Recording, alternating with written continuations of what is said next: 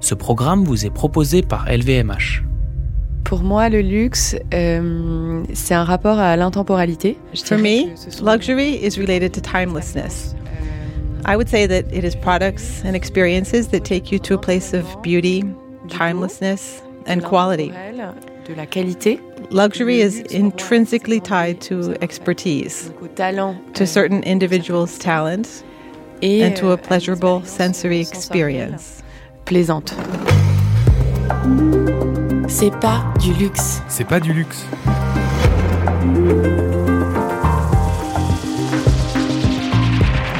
Un monde meilleur, Plus juste, plus équitable, plus responsable, plus beau. plus vivable. Du luxe. Un monde comme ça, c'est pas du luxe.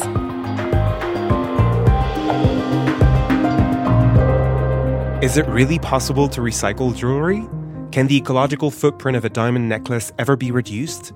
Will it one day be possible to walk inside a jewelry store without fear of not understanding anything at all? To these three questions, Eloise Shapiro answers without hesitation yes, yes, and yes.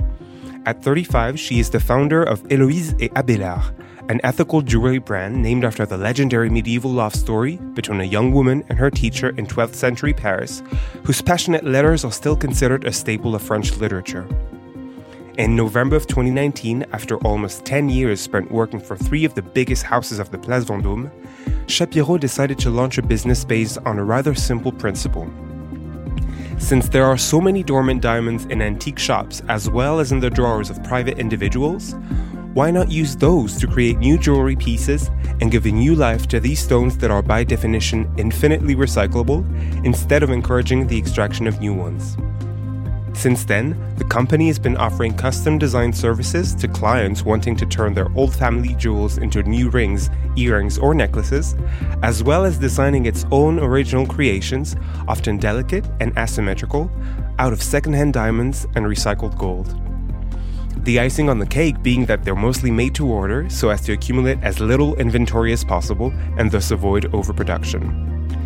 In this 15th episode of C'est pas du luxe, Eloise Shapiro discusses with us the origins of her commitment to sustainable jewelry and her desire to make it more accessible in every single sense of the word.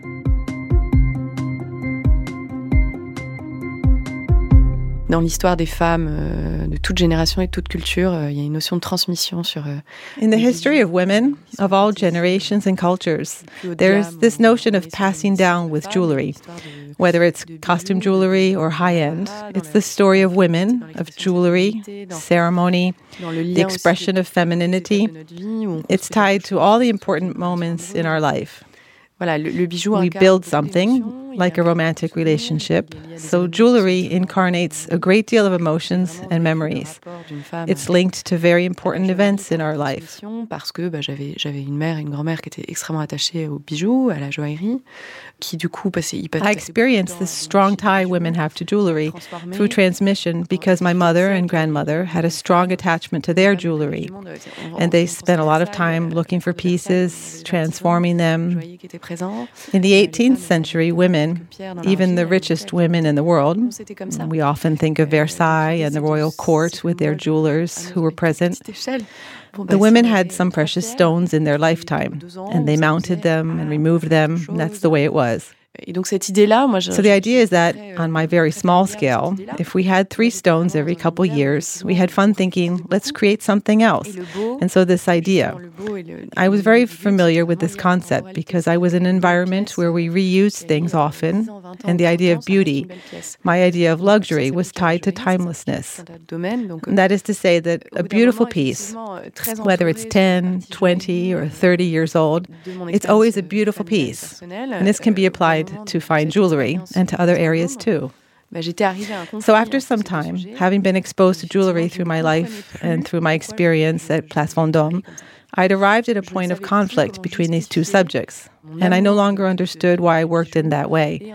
I didn't know how to justify my love of jewelry and at the same time my servitude to sales, deployment, and profitability.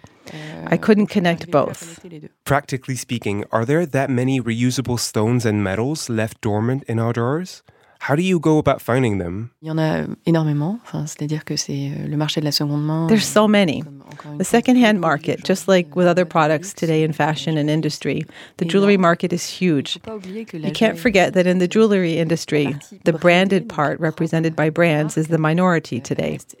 That means that in terms of manufacturing and sales, jewelry still belongs to artisans and jewelers who aren't really well known who don't have brands, who have retail shops or workshops, and who make pieces that don't have their names engraved on them. So it is still an industry that is not branded. For this reason, it's an extraordinary opportunity for growth for many brands. I never have any trouble finding stones, never. What is difficult, on the other hand, is implementing a process where we find them, we sort them, negotiate them. In fact, we have become our own diamond suppliers. Nos propres diamantaires. In general, when we need a stone, we make a call to a diamond supplier in Antwerp or Paris, and we say, I'd like 50 stones, such and such color, purity, etc. Can you send them to me? Very good. I look at the rapport. The diamonds are listed, and every day there's a diamond trading market. So there isn't even any price negotiation. It's a raw material purchase, pure and simple. Today we are in a completely different process because our prices are not stable. And regarding quality, you can find lots of offers, but to find very high quality stones, it's a bit more challenging. In any case, in terms of availability, you can find many things. The question is how do we make sure it doesn't take too much time, that it isn't too much of a burden for a company? So our endeavor was focused on this goal. It was the real basis of our company from the start. All the energy and investment in terms of both the number of hours and financial is focused on that. It's much more complicated, feasible, obviously, and with the means to do it, obviously. C'est pas du luxe. C'est pas du luxe. But beyond simply wanting to revive an emotional relationship to jewelry, Eloise Shapiro apparently aspires to make this industry a little bit more ethical, and not just by giving up on the extraction of new diamonds. C'est sûr que Héloïse Abélard a une approche extrêmement éthique du bijou. Mais Héloïse Abélard has a very ethical approach to jewelry.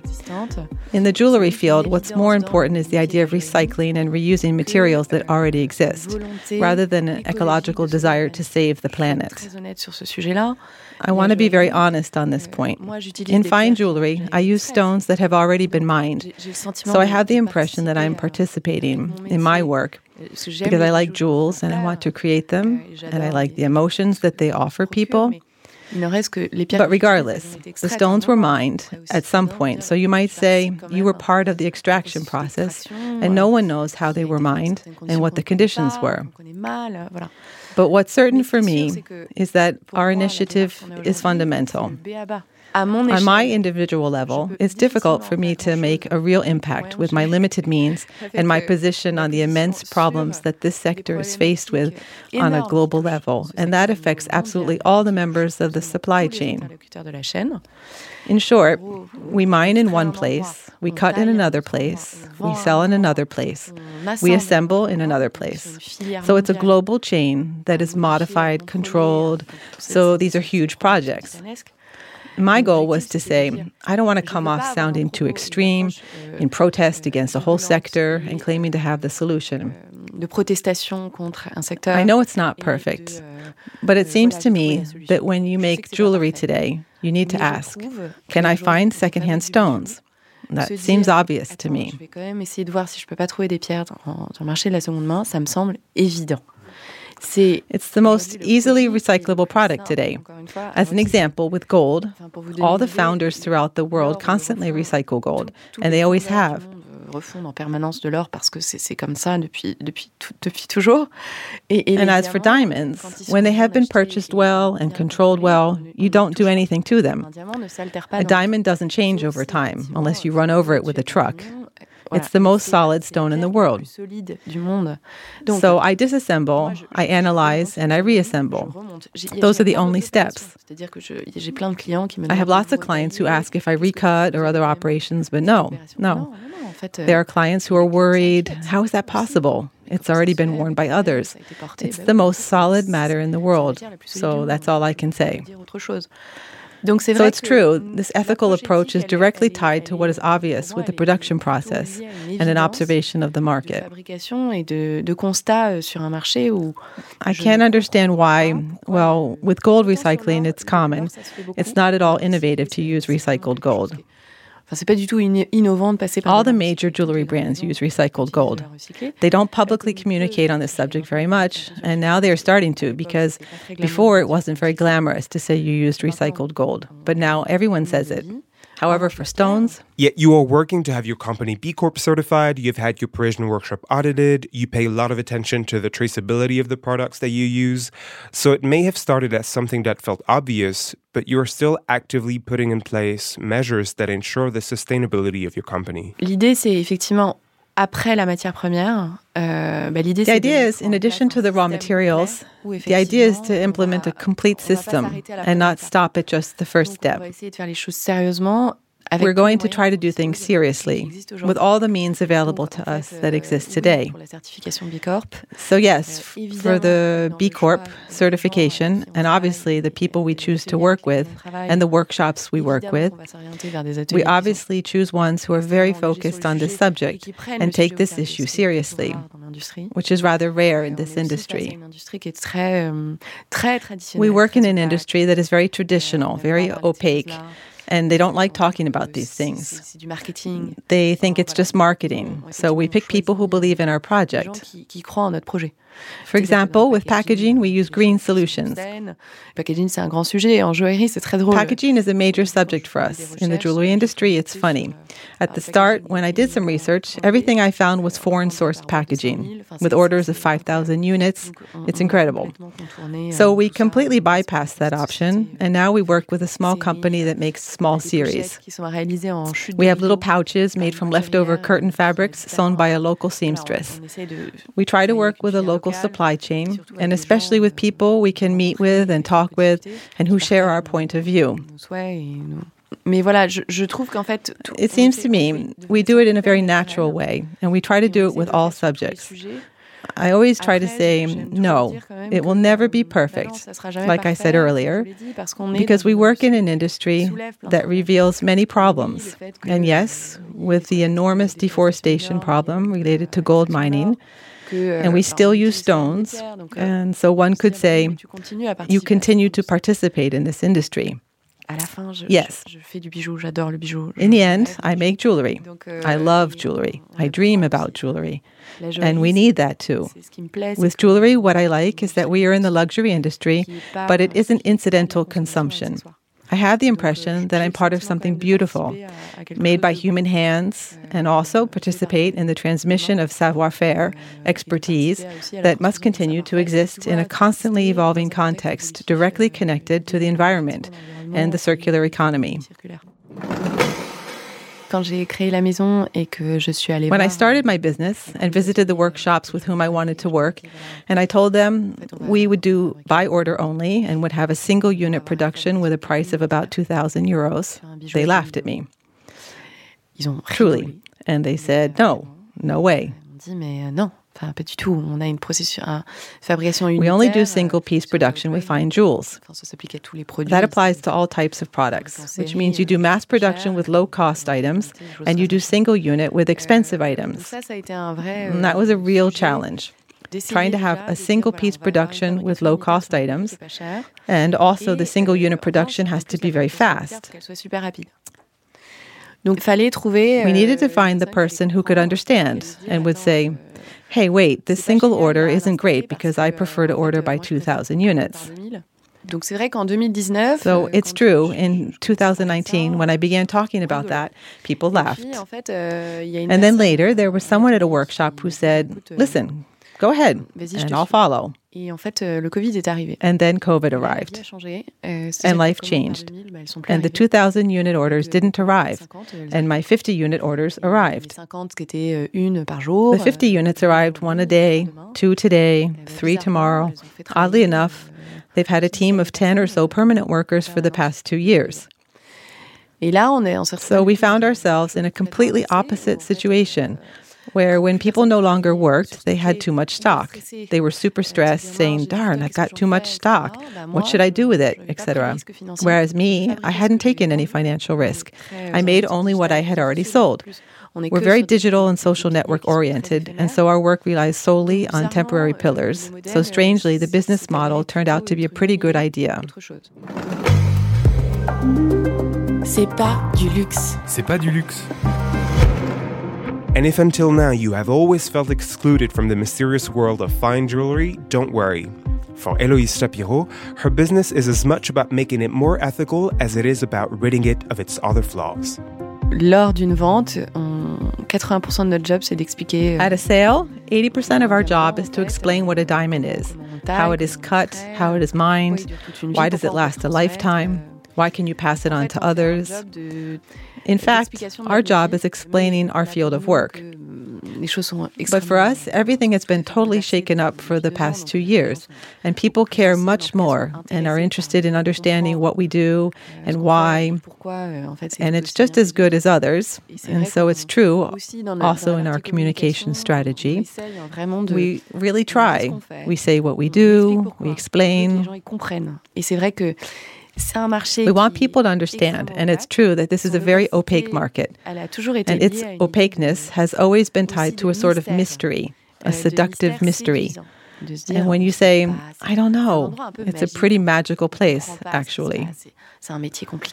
You don't understand what's happening there. It's a complicated field of work, and that adds to the sense of magic.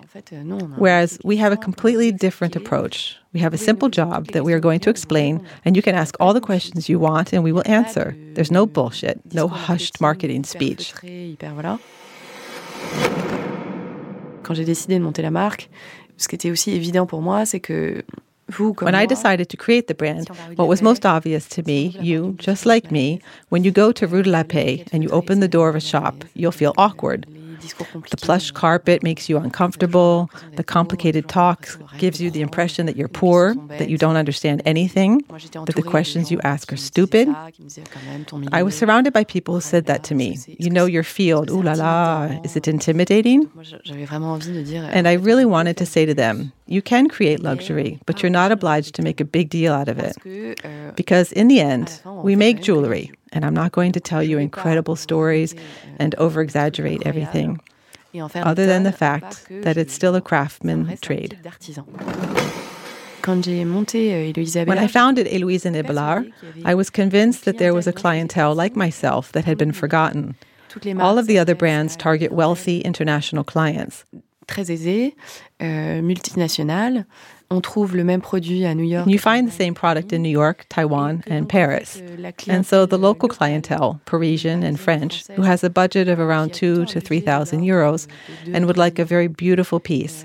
Euh, no one knew how to address this type of clientele. Euh, cette clientèle-là, en fait, euh, on ne savait pas trop quoi faire, quoi. In the end, this client is me, you. It's people I knew.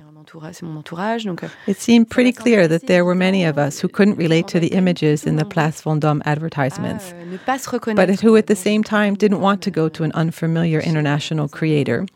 You don't know where he comes from, what he does. We don't understand anything. So I knew there was room for a beautiful product at a reasonable price and with lots of authenticity and transparency. Raisonnable euh, et avec beaucoup d'authenticité et de transparence. So we are going to go there. And we'll see if there are others like us. Over the years, are you starting to feel a little less alone in this market of ethical jewelry? Do you feel like you're being surrounded with more and more people who think like you and that this industry is going in the right direction? We know that big brands are now starting to offer lab grown diamonds alongside naturally mined diamonds. Some are even exclusively focusing on them. Overall, is jewelry finally starting to free itself from the mistakes of the past? Alors tout à fait, évidemment, euh, je pense que la joaillerie euh, était peut-être euh, yes, exactly. un peu plus en retard. Clearly, the jewelry industry was further behind other industries, but now we are taking this issue seriously. Il y a énormément de nouvelles initiatives tous les jours. There are many new initiatives every day. And that means it's a very competitive market too. It's always been. The jewelry market has always been competitive with new brands arriving every day. What's complicated today is yes, I see how things are evolving in the right direction, and I'm really happy that there are so many people asking these questions and innovating. I think this helps to create an interesting revival. But the major question with this movement is what's true, what's credible, and what is just a marketing buzz. So, again, and it's a problem for the whole fashion and luxury goods industry. It's okay, cool. But what's strange is that when I go into a shop, the salesperson isn't even aware of what I read in the press. And when you work in this field and you know the industry and the brands, you know that on an organizational level, nothing has changed. Euh, donc en fait, il y a un côté. So there's this okay, cool effect, euh, but careful. Is there really any concrete result? In how much time? And careful with everyone who just wants to jump on the bandwagon. Aujourd'hui, ce qui est hyper drôle, c'est quand vous regardez un. Today, what's strange is that no matter what brand you look at, you go on a jewelry website, euh, small, big, everyone is ethical. And ethical euh, can mean just about anything. Ethical can mean manufacturing in France. I don't know. Honestly, it's not my place to judge. But ethical jewelry equals made in France. And for others, ethical jewelry means our stones are RJC. Okay. Uh, okay. Or we only work with workshops that we know and that we have visited. Donc en fait, so, in fact, I think everyone is trying to head in the right direction, including us. But after, when you look closer, it seems pretty limited. The ever growing threat of eco anxiety, the fear of not understanding a single word out of a sales associate's mouth, the non negligible desire to buy a product that hasn't been mass produced, there were many reasons for you to delay the big leap into the world of fine jewelry. Should this episode have convinced you that now is the right time for you to get involved with secondhand diamonds, you know what's left to do. Either do a quick Google search to find the piece of your dreams, or rummage through the drawers of your childhood home in order to create your very own.